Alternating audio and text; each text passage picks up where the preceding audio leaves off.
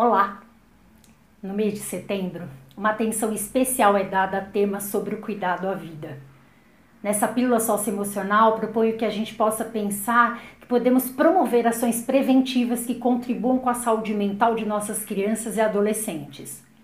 Um primeiro ponto é entendermos que, segundo a Organização Mundial de Saúde, saúde mental é estar bem consigo mesmo e com o outro é aceitar o que não se pode mudar, a nossa capacidade de adaptabilidade.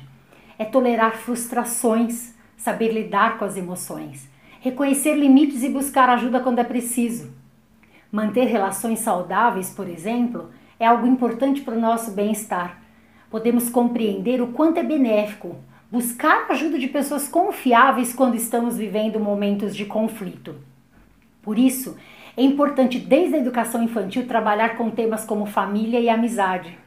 É necessário realizar ações planejadas que favoreçam o desenvolvimento das competências da família do engajamento com os outros, como a iniciativa social e assertividade, e ainda de amabilidade, como o respeito, a empatia e a confiança.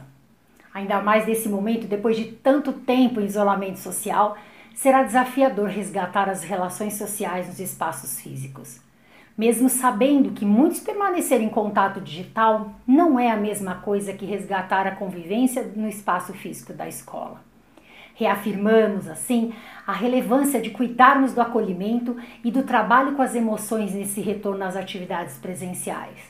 Nesse contexto, entendemos que o desenvolvimento de competências socioemocionais vão contribuir com a saúde mental nesse momento de pandemia, mas mais do que isso, vão preparar e dar instrumentos para os nossos futuros adultos lidarem com as necessidades e as demandas do século XXI.